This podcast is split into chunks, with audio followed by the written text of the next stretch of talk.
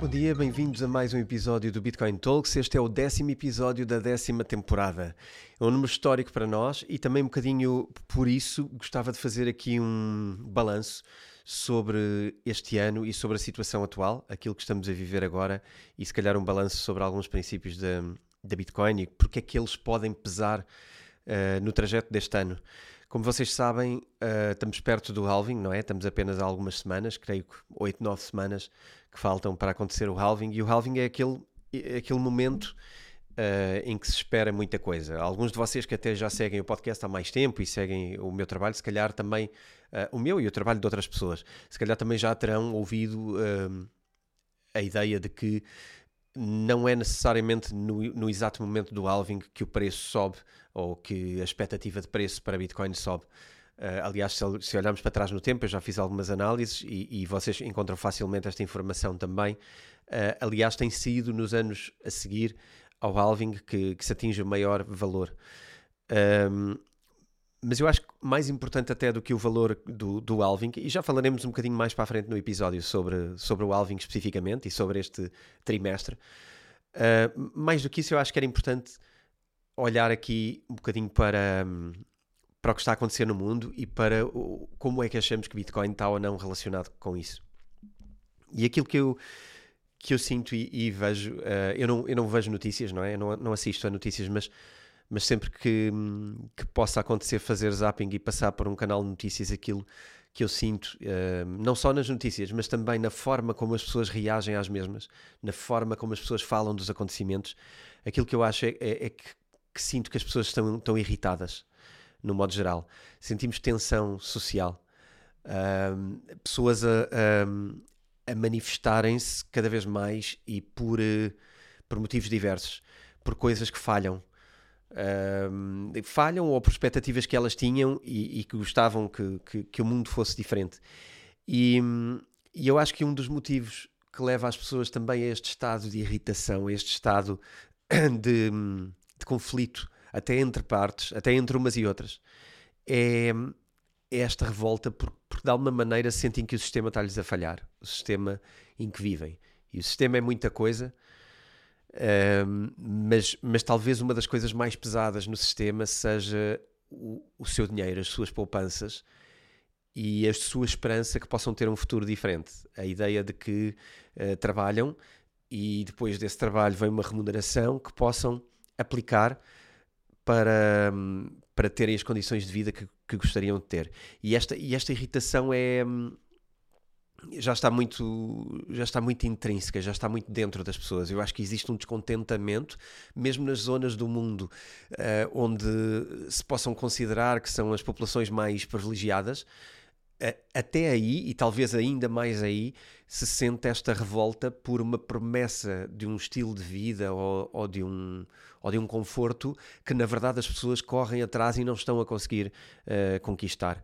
E isto acontece porque porque o sistema falha e o sistema falha monetariamente por uma questão muito simples e que nós temos falado muitas vezes, que é o preço das coisas está a aumentar mais do que aquilo que aumentam os rendimentos das pessoas. E isto deixa uh, a dificuldade de poupança e esta dificuldade de poupança faz com que as pessoas não consigam perceber uh, que venham a ter uma vida melhor, porque se na verdade para terem a vida que têm gastam ou consomem cada vez mais do seu rendimento, uh, começam a perceber que a possibilidade de conquistar uma vida menos uh, esforçada uh, é menor. E, e, isso deixa as pessoas nesse, nesse desconforto. Isto acontece porquê? porque na verdade o preço, o, o, preço não, o valor do dinheiro Uh, em termos de bens, conquista cada vez menos. Nós cada vez conseguimos comprar menos coisas com, com o dinheiro que temos. E isto chama-se de inflação, não é? Mas inflação não é mais do que uma pobreza uh, progressiva. E, e aquilo que, que nós tendemos a fazer nestas alturas, se pararmos para pensar, é procurar ativos como Bitcoin ou como ouro uh, ou qualquer outro tipo de ativo, que aquilo que nos permite fazer de uma forma simples é transportar valor de hoje para o futuro. Quando nós queremos poupar, a única coisa que queremos fazer é transportar dinheiro que ganhamos hoje para o futuro, quando precisarmos dele. Só que esta manobra é muito pouco interessante quando este dinheiro que poupamos hoje, no futuro, vale muito pouco. ou, ou quase nada. E isto desmotiva inclusivamente as pessoas de, de, pouparem e até desmotiva as pessoas de trabalharem. Um, aqui, estes bens que, que nós um, precisamos de compreender são os bens que, que transformam, o, que, que, inserem o nosso dinheiro numa máquina do tempo. Porque basicamente nós colocamos lá dinheiro hoje para ir buscar dinheiro lá no futuro. Não é?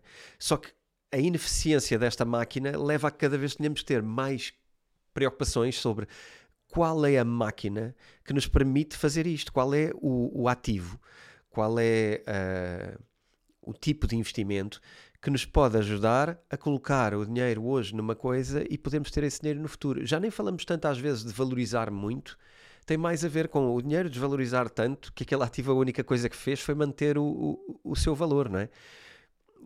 a desvalorização do dinheiro pode nos levar a pensar muitas vezes que os produtos é que estão a subir de preço. Não é verdade. Não é verdade. A maioria das coisas que nós consumimos, por exemplo, tudo o que é tecnológico, tu, tudo o que é produção em massa, as mobílias, tudo o que nós temos, até automóveis, o preço de construção destes bens é cada vez mais baixo se eles ficam mais altos, não é porque a produção destes bens se tornou ineficiente. A produção dos bens, em termos de fábricas, em termos de automação, em termos de custo de produção das coisas, é cada vez mais baixo exponencialmente. Se nós pagamos um preço parecido por um bem, a única coisa que significa é que o nosso dinheiro está a valer menos, não é que esse produto aumentou de preço. E então, o que é que nós precisamos de salvar aqui? Porque poupar em dinheiro numa conta a prazo ou deixar o dinheiro parado numa conta uh, não consegue minimamente acompanhar a velocidade de perda de valor do, dos euros e dos dólares, do, a perda de valor da moeda. Então, o, aquilo que nós podemos pensar é, é, nestes veículos de investimento que nos levam para o futuro, como casas, terrenos, ações. Uh, por exemplo, eu falo algumas vezes do colecionismo.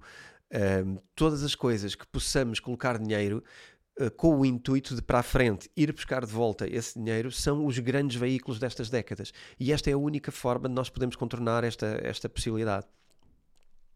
Porquê é que isto é tão importante para, para um podcast onde falamos mais sobre, sobre criptomoedas do que qualquer outra coisa? É que a Bitcoin é, é um dinheiro, é uma forma de dinheiro, a moeda digital, que consegue preservar esta capacidade de levar dinheiro de hoje para o futuro sem perder valor. E, e se nós temos aqui uh, dois fatores fundamentais, e, e, vamos partir deste princípio, e, e acho que é importante partilhá-los, uh, existem duas coisas que estão a acontecer agora que são, que são fundamentais para percebermos o valor da Bitcoin. Um é que a maioria das pessoas não tem ativos. Uh, cada vez é mais difícil adquirir ativos e e cada vez há menor expectativa de que as pessoas possam adquirir ativos. E aqui falo, por exemplo, de poderem adquirir casas, de poderem adquirir coisas que são veículos no, no, no tempo, para ter dinheiro no futuro. Um, muitas vezes já ouvimos não é? Uh, e, e, vemos que as novas gerações uh, já está um bocadinho na ordem do dia a conversa de que as novas gerações já começam a ter até menos expectativa de que possam vir a ter uma casa.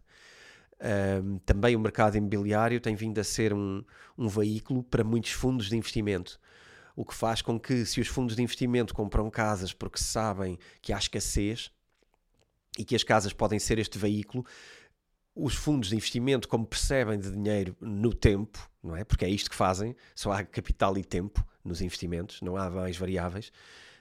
Um, os fundos, percebendo isto, fazem isto, o que deixa muito menos espaço para as pessoas o poderem fazer e o que torna ainda mais escasso o mercado.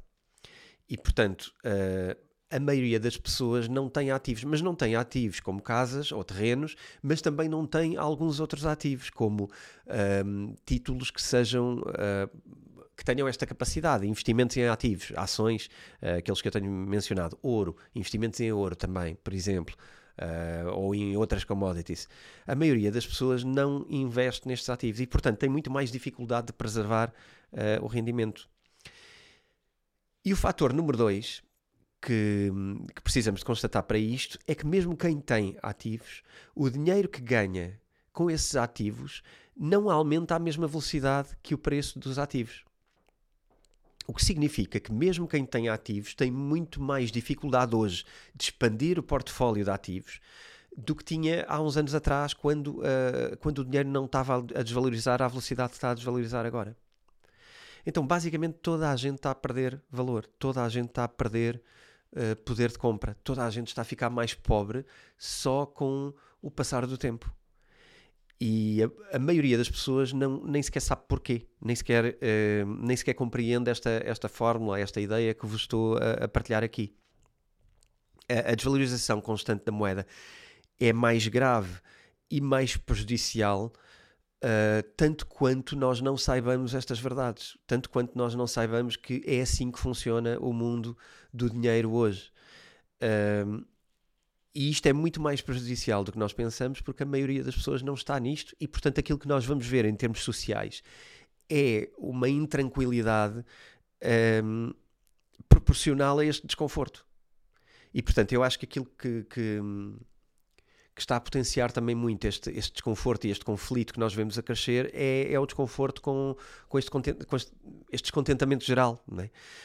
um, as pessoas que conhecem Bitcoin estão a usar Bitcoin para fazer isto, para de alguma, de alguma forma se protegerem uh, desta, desta desvalorização e fazem-no porque já perceberam que a Bitcoin comporta-se de uma forma diferente das outras moedas ao longo do tempo.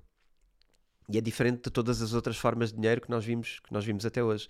Enquanto as pessoas normais, uh, entre aspas, as pessoas que, que não conhecem esta, esta, um, este ativo, uh, estão ao, ao, sabor de euros e dólares de, que estão sempre a ser constantemente impressos. No caso da Bitcoin, esta continua a subir de valor. E, portanto, temos aqui uma diferença de, de proteção entre as pessoas que conhecem e que percebem e as pessoas que não conhecem e que não percebem.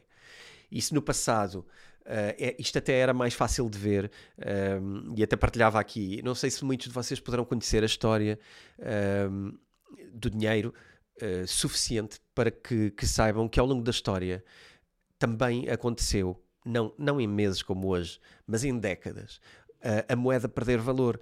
antigamente tínhamos as moedas de ouro e as moedas de ouro, conforme desvalorizavam, viam acontecer um fenómeno que era o peso da moeda em ouro tornava-se superior uh, ao valor da moeda, o valor inscrito na moeda. Se tivéssemos uma moeda de, uh, de um. De um queria dizer uma, uma, moeda antiga, mas vamos dizer que é uma moeda de ouro do Império Romano. Uh, essa, essa moeda em peso de ouro, ao longo do tempo, tornava-se o valor do, do item em si tornava-se superior ao valor inscrito. Então, o que eles fizeram ao longo dos anos para especialmente em alturas de crise, aquilo que fizeram os impérios foi cortar as moedas, ou seja, era literalmente guilhotinada uh, a moeda de ouro, separando um bocadinho de ouro, fazendo com que a moeda ficasse um bocadinho mais pequena. E se vocês pesquisarem, é fácil encontrar na internet imagens de moedas que foram uh, cortadas com este, com este efeito. Uh, normalmente podem ver uns cortes muito retos no, numa moeda, e isto foi basicamente uma forma de reduzir o peso em ouro para que a moeda continuasse a, a significar o peso que ela tinha em ouro, fosse proporcional ao peso que ela tinha comercialmente para negociação.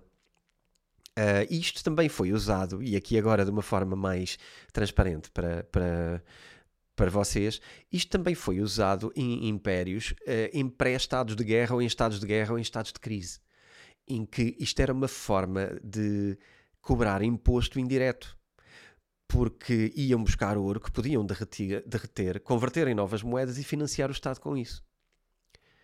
E portanto, hoje acontece a mesma coisa de uma forma um bocadinho mais polida, porque a nossa moeda também eh, é um bocadinho mais digital, não é? As nossas moedas governamentais, eh, as moedas dos bancos centrais, são moedas um bocadinho mais digitais. Nós já não usamos tanto moedas físicas e também não usamos tanto um, notas, não é? E portanto é um bocadinho mais indireta a forma como cortam o valor à moeda.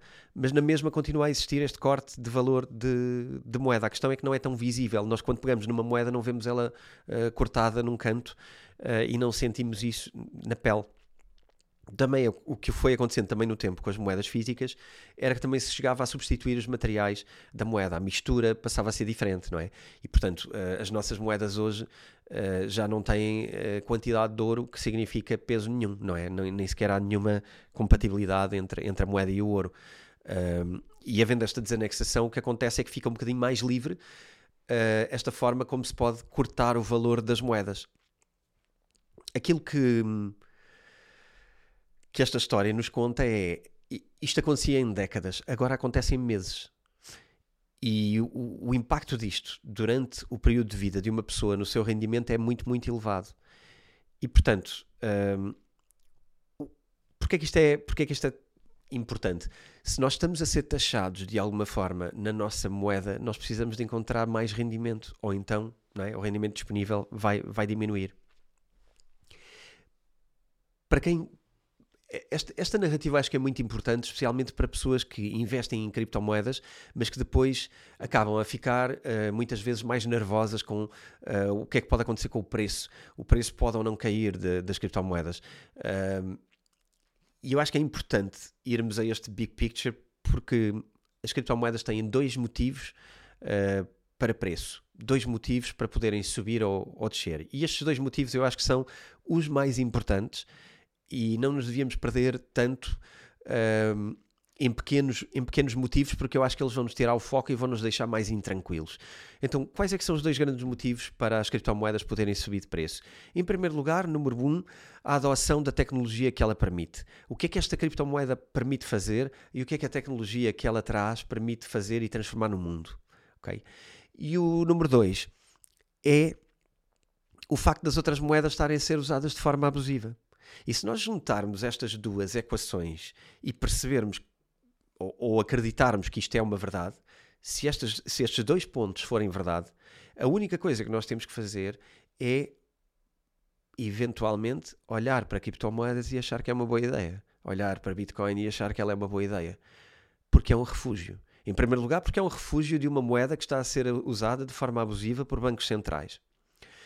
Outra boa ideia pode ser, estamos ou não a ver, tecnologias, implementação e capacidade nas moedas e nas criptomoedas e todo o sistema cripto. Uh, não, não quero eu dizer que todo ele seja ótimo, mas que todo ele uh, contribui para a inovação. E depois é, é, preciso fazer alguma seleção e é preciso perceber o que é que vale a pena e não vale. E é para isso que estamos aqui no Bitcoin Talks com 120 e tal episódios. É precisamente para podermos ter informação sobre as coisas. Uh, mas na base, eu acho que devíamos todos que estamos em criptomoedas congratular-nos um bocadinho por já termos percebido estas duas verdades, por termos percebido que esta moeda é tecnológica e permite novas soluções para o futuro e que esta moeda é um refúgio das outras moedas que não estão a funcionar bem para, o nosso, para a nossa vida. E esta ideia gera aqui uh, uma mega trend, uma, uma mega tendência. Uh, e, e porquê? Porque nós vemos hoje mais de 500 milhões de wallets uh, em criptomoedas. Quando eu comecei uh, este podcast em 2018, isto estava longe de ser a realidade. Nós temos hoje 500 milhões de wallets. Isto são. Uh, é meio bilhão não é? de, de pessoas que têm wallets. Isto é uma estimativa, existem mais, existem mais wallets, aqui a ideia é concluir utilizadores. Portanto, esta, esta ideia é, é um bocadinho de perceber quantas pessoas têm cripto e isto tem vindo a crescer de forma uh, segura. Portanto, quando trememos um bocadinho sobre as cotações subirem e baixarem, devemos lembrar um bocadinho desta, desta direção principal.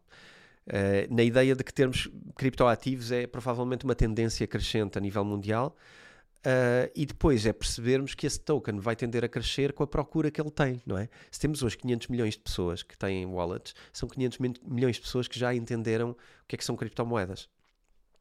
E, e do outro lado, o que é que temos? Temos uma economia tradicional que, que cada vez mais tem que enfrentar esta dificuldade, este problema que criou.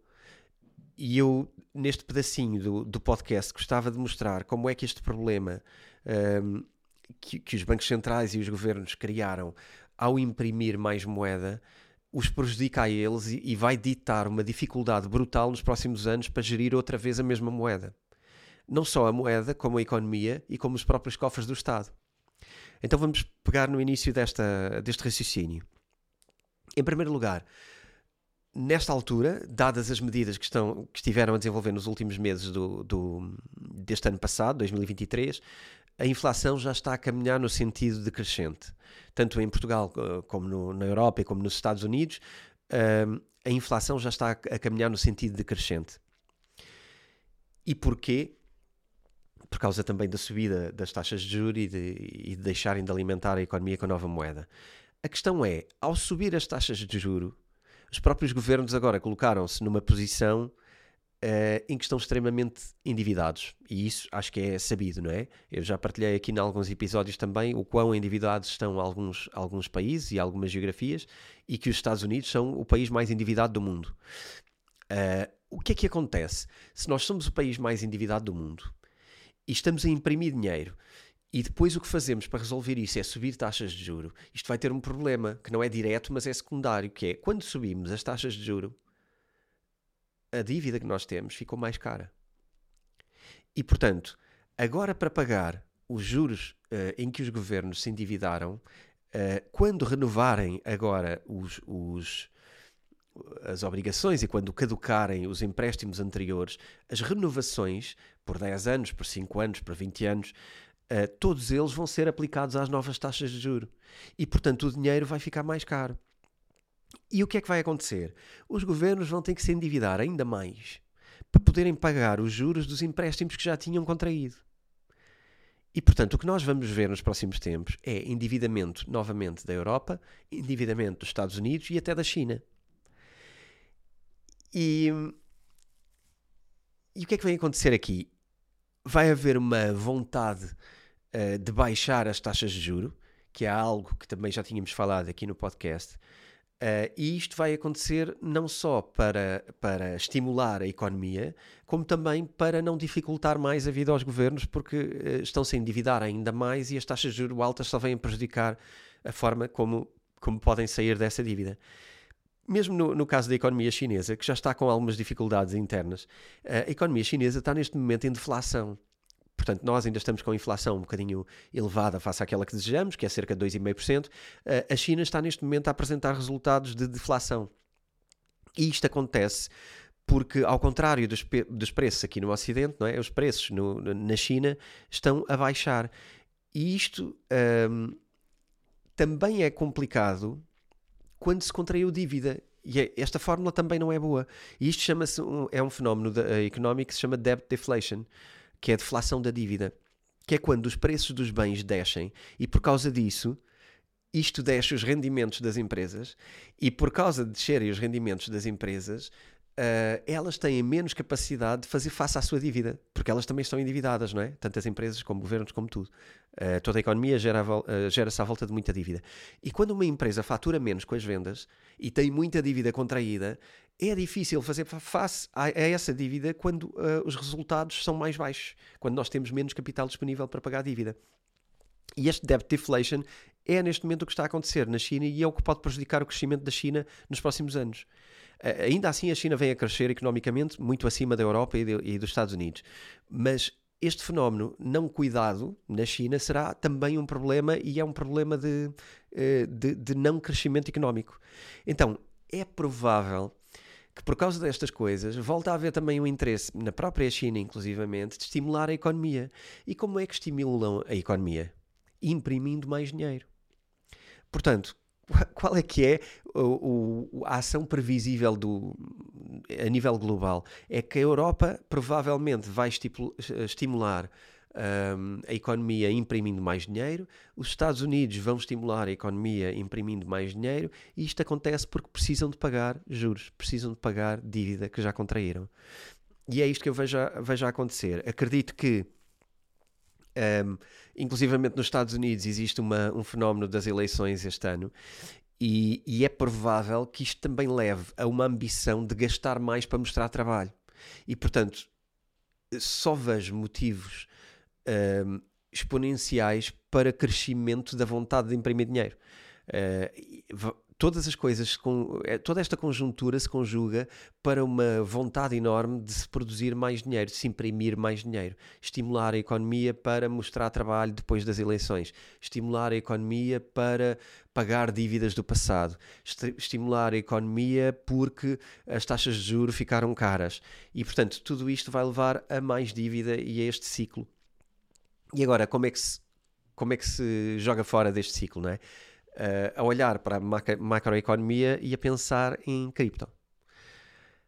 Porquê é que porque é que eu não sou o único que pensa assim? Primeiro, porque já temos 500 milhões de wallets. Segundo, porque a liquidez em cripto é cada vez maior. o valor total do mercado em cripto é cada vez maior. E eu passo muito tempo a olhar para estas, para estas considerações macroeconómicas por isto mesmo, porque são estas grandes tendências que vão mostrar o que é que é uma decisão certa. Seja, no curto prazo pode até ser difícil e podemos passar ali alguns uh, invernos, uh, como nós chamamos, né? Crypto Winter, uh, por, por alguns períodos.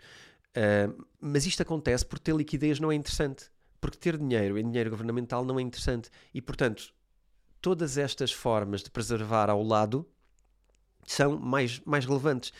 E a minha posição em cripto, na, na realidade, a minha posição em cripto já tem sido esta desde, desde o ano 2020 e desde antes disso até. Mas desde 2020 que é muito mais uma posição uh, estoica de ficar quieto mais do que tudo, porque uh, o que é importante é termos uh, valor aplicado em ativos que nos podem, mais à frente, manter o seu valor. E, portanto, em criptomoedas o que eu sinto é que nós estamos num ciclo e numa fase de possível acumulação de riqueza para quem investe em, em cripto, de possível acumulação de riqueza, se calhar como, como não tínhamos na, na história, porque na verdade às vezes é quase só uma manutenção de riqueza, mas ela vai se traduzir em moeda normal, em moeda fiat, moeda governamental, vai se traduzir em riqueza acumulada porque é este dinheiro que está a descer, não é? Isto é como aos elevadores, não, não, nós não, há dois elevadores, basta um descer para que o outro esteja acima, não é preciso subir. E, e este fenómeno eu acho que é interessante e acho que às vezes não, não recordamos as vezes suficientes esta mega tendência. Para quem, para quem não viu uh, o episódio de, de, mega tendências e que eu acho que vale a pena uh, revisitar agora, uh, eu acho que eh, todas estas coisas, estas tendências do início do ano, já estão a alimentar aquilo que são, que são os resultados que nós esperamos com as mega tendências. Uma das coisas que também ajuda nesta mega tendência inicial foi esta criação dos ETFs no início do ano. Porque já se está a ver pelas semanas iniciais dos ETFs que a quantidade de, de, Bitcoin que se está a comprar, dos ETFs de Bitcoin, a quantidade que eles estão a comprar é muito superior à quantidade produzida diariamente. E portanto, isto só vai trazer uma, uma regra simples, não é? Que é se nós não estamos a produzir mais Bitcoin e se temos uma pressão de compra muito maior de Bitcoin, uh, não há muita volta a dar e, e, a onda até pode atrasar, mas não há muita volta a dar porque uh, quando há escassez vai ter que subir o preço. E quando juntarmos o alving a seguir a isto, isto vai ser ainda mais evidente. Portanto, quando temos de um lado a subida das taxas de inflação, uh, quando temos do outro lado a subida das taxas de juros. Quando temos uma inflação que ainda está longe dos 2,5% e, portanto, à partida não leva a pensar que a taxa de juros vai baixar imediatamente. Uh, nós podemos estar num ativo que uh, tem cada vez mais procura e vai ter cada vez menos oferta, nós sabemos que estamos do lado certo da balança. Aqui o, o que podemos perceber nos próximos meses de, em termos de macroeconomia é ainda não estamos na inflação desejada e, portanto, aquilo que sentimos é uma estabilização das taxas de juro. Uh, na Europa, eu falei de uma possível inversão uh, de taxas de juro e já se começa a falar no fim da primavera a haver um, pelo menos uma, uma estanquicidade, uh, ou seja, uma, uma, uma manutenção de taxas de juro e provavelmente até ao final do ano, que eu, que eu acho que vai acontecer e que também já li algures uh, tendências para isso, é que até ao final do ano se baixe uh, as taxas de juro em, cerca de 1% na Europa. Uh, os Estados Unidos irão sempre fazer isto um pouco mais à frente, porque o processo deles tem sido sempre mais rápido. E, portanto, uh, aquilo que, que, que, nós podemos ter do outro lado da balança é se as coisas estão a desenrolar da forma que prevíamos nas mega tendências relativamente à macroeconomia. e se do outro lado é uma fórmula matemática e simples que é temos muito mais gente a comprar uh, criptoativos uh, e, portanto, o preço da Bitcoin, que é um bem escasso, vai ter que subir. Por muito que hoje uh, os fundos e os ETFs estejam a comprar over the counter e estejam a comprar a preços diferentes e, portanto, isso não está a impactar diretamente o valor do, do ativo no dia, nós não vemos estas compras no mercado no dia. quando, quando este bem é escasso, não se vai poder inventar Bitcoin, não se vai imprimir Bitcoin para satisfazer os ETFs. E, portanto, o único caminho possível é subir preço. E, aliás, a expectativa de toda a gente também relativamente a isto é que suba, suba o preço, não é? Então, uh, o que, é que, o que é que isto tudo leva? Leva-me a dizer que eu estou tão bull como alguma vez estive com, com Bitcoin. O que eu sinto é que, neste momento, reparem uma coisa: nós estamos hoje com valores de, de Bitcoin muito perto uh, dos, dos, valores que, que tivemos no maior bull de sempre. Nós estamos perto do, do all-time high de, de, Bitcoin. Se hoje estamos ali nos 50, 52 mil, se olharmos para dólares, uh, e se olharmos para o topo alguma vez atingido em Bitcoin ter sido 68 mil, algo na casa dos 68 mil, uh, acho muito engraçado que se olharem para trás, e foi há tão pouco tempo, durante o período da pandemia só se falava de, de Bitcoin, não é? E se, uh, se da última vez que estivemos a estes valores, isto, este assunto era a ordem do dia, só se ouvia falar de Bitcoin e de investimentos e de criptomoedas em todo lado. Hoje estamos ao mesmo valor e ainda nem começou a conversa. Nós tivemos uma subida este ano, desde janeiro para agora, de 15 mil para 52 mil. E não estamos a falar uh, sobre euforia ainda em criptomoedas. Então, o que é que isto nos mostra? Se nós estamos a achar todos que é normal que esteja nestes valores e que isto não é o assunto da ordem do dia, então todos estamos conscientes de que o excepcional, o surpreendente, ainda nem começou a acontecer. Nós estamos em 52 mil hoje, em dólares, mas isto nem surpreende ninguém, nem está a ser uma grande conversa, nem está a ser um, algo muito emocional para as pessoas. E viemos de 15 mil em janeiro. Portanto, se ninguém está eufórico com isto, porque eventualmente até já sabe alguma coisa de criptomoedas e está a repetir outra vez o que já fez, então se isto não nos causa uh, dificuldade, aquilo que vai causar dificuldade é quando formos para valores muito mais surpreendentes, não é? Para, para valores de 100 mil, para valores acima de 100 mil. Uh, quem é que vai ficar surpreendido com uma subida de 15 mil em janeiro para uma subida de 52 mil em, em, aliás, em janeiro do ano passado. Eu tenho estado a falar de janeiro, mas isto é de janeiro do ano passado. Para 52 mil, agora este janeiro. Quem é que fica surpreendido com isto? Quem não conhecia criptomoedas. Quem não estava atento a Bitcoin. Aquelas pessoas que estão a ouvir falar pela primeira vez e que vão olhar para isto e pensar: mas espera aí, no meu mundo eu só vejo perder valor. Como é que esta moeda valia 15 mil e agora vale 52 mil? E estas são as primeiras pessoas que vão gerar este novo ciclo, este novo uh, explodir de mercado e que vão entrar pela primeira vez em criptomoedas. Estas pessoas vão sentir exatamente o que muitos de vocês sentiram nos anos 2020 e 2021 que é, está aqui um ativo incrível, eu preciso de aprender sobre isto e preciso de colocar dinheiro nisto porque é a única forma de eu ver agora o meu dinheiro a subir, porque eu só vejo o dinheiro a descer. Então, o sentimento dessas pessoas é que vão chegar tarde, porque queriam era ter comprado a 15 mil, mas quem comprou uh, a 1000 ou a, ou a 500 uh, eh, também já viu os outros a chegar tarde no mercado de 2020 e 2021, ou no, ou no Alving 2017, quando passámos de valores uh, dos, dos 4, 5 mil para valores de 17, 20 mil. Portanto, aquilo que se está a ver é que é uma repetição e é uma expansão de uma onda de pessoas que antes não conhecia criptomoedas e que agora vai acabar por conhecer. E não vai acontecer porque alguém está a evangelizar criptomoedas. Vai acontecer porque, de facto, aquilo que vem a acontecer à volta uh, vai levá-los a, a, a, perceber que isto tem lógica. Vai levá-los a perceber que isto é diferente. Então esta espiral provavelmente vai se repetir agora, mas com valores muito mais altos, porque 52 mil já não vai surpreender ninguém. Uh, quando nós temos agora uma produção de 900 bitcoins por dia e vamos passar a ter uma produção de 450 bitcoins por dia e temos a pressão dos ETFs a comprarem, o que é que se pode esperar aqui? Uma subida de preço. Então, eu acho que não há para onde ir e isso é aquilo que me fascina em Bitcoin. Uh, aquilo que me fascina é a previsibilidade de que ano após ano aquilo que acontece é aquilo que nós prevemos que aconteça se estamos a compreender o ativo e se estamos a compreender bem os movimentos do mercado.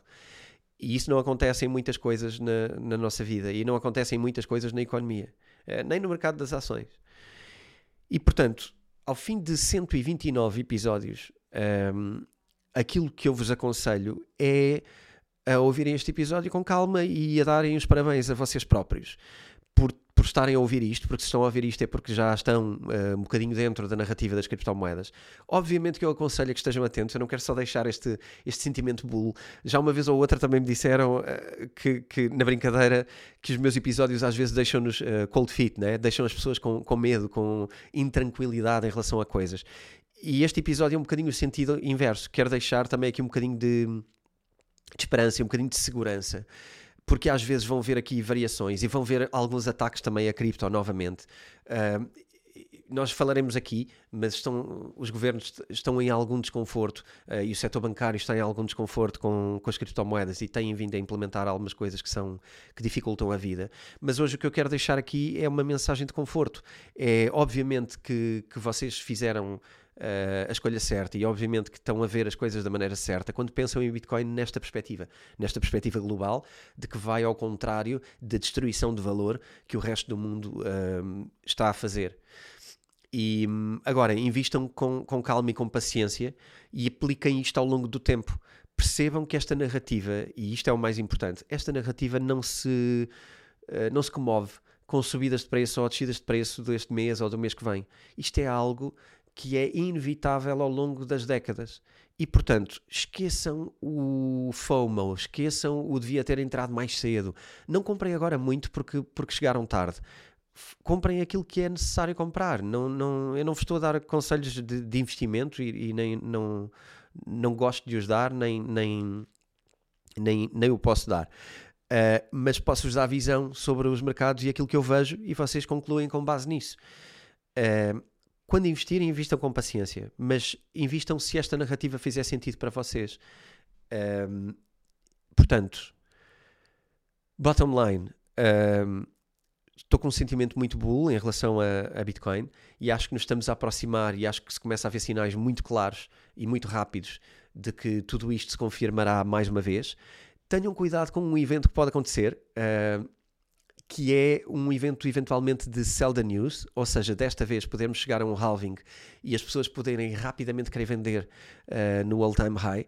Pode acontecer isto e isto pode levar a comportamentos diferentes, mas também vamos falar sobre isso em episódios mais à frente e vamos analisar essas possibilidades e os timings antes e os timings depois uh, para tentar também aí perceber o que é que pode acontecer e como é que as pessoas estão a olhar para isto e tentarmos proteger-nos de riscos, ok? Lembrem-se sempre que isto é um mercado de, de volatilidade e é um mercado onde os, os valores vão variar, uh, mas se pensarem numa perspectiva de longo prazo, provavelmente uh, isso não vos vai preocupar tanto. E este era o meu conselho, no sentido de terem aqui uma época um bocadinho mais descontraída. Um, então, despeço-me com esta ideia um, de pensarem no longo prazo. Vamos fazer uma pausa de uma ou duas semanas aqui no podcast do Bitcoin Talks para uh, aproveitarmos e recuperar algum do nosso outro trabalho que vos queremos mostrar também já no arranque da próxima temporada. Uh, vamos estar a preparar, obviamente, mais temas para o podcast, mas estamos a preparar algumas surpresas de que vamos falar mais à frente. Um, Deixo-vos também a sugestão se quiserem acompanhar mais diariamente o que é que, o que, é que vamos fazendo, uh, se calhar no Instagram podem me acompanhar mais de perto. Uh, sigam a conta, sigam-me no Instagram, António, António Vilaça Pacheco. E uh, se quiserem acompanhar também mais presentemente e diariamente com muitos canais diferentes para falar sobre altcoins, Bitcoin, uh, wallets, formas de nos protegermos dos scams, geopolítica e outras coisas, saibam um bocadinho mais sobre a nossa comunidade que deixamos aqui também Uh, os links em baixo para que vocês possam acompanhar na comunidade exclusiva, uh, onde temos uh, um conjunto de pessoas que diariamente está ligada a, a, nós e à nossa equipa, com os nossos moderadores e com um acompanhamento diário sobre, sobre o mundo cripto. E para já é tudo. Tenham um bom fim de semana e aproveitem para, para descansar. Até para a semana.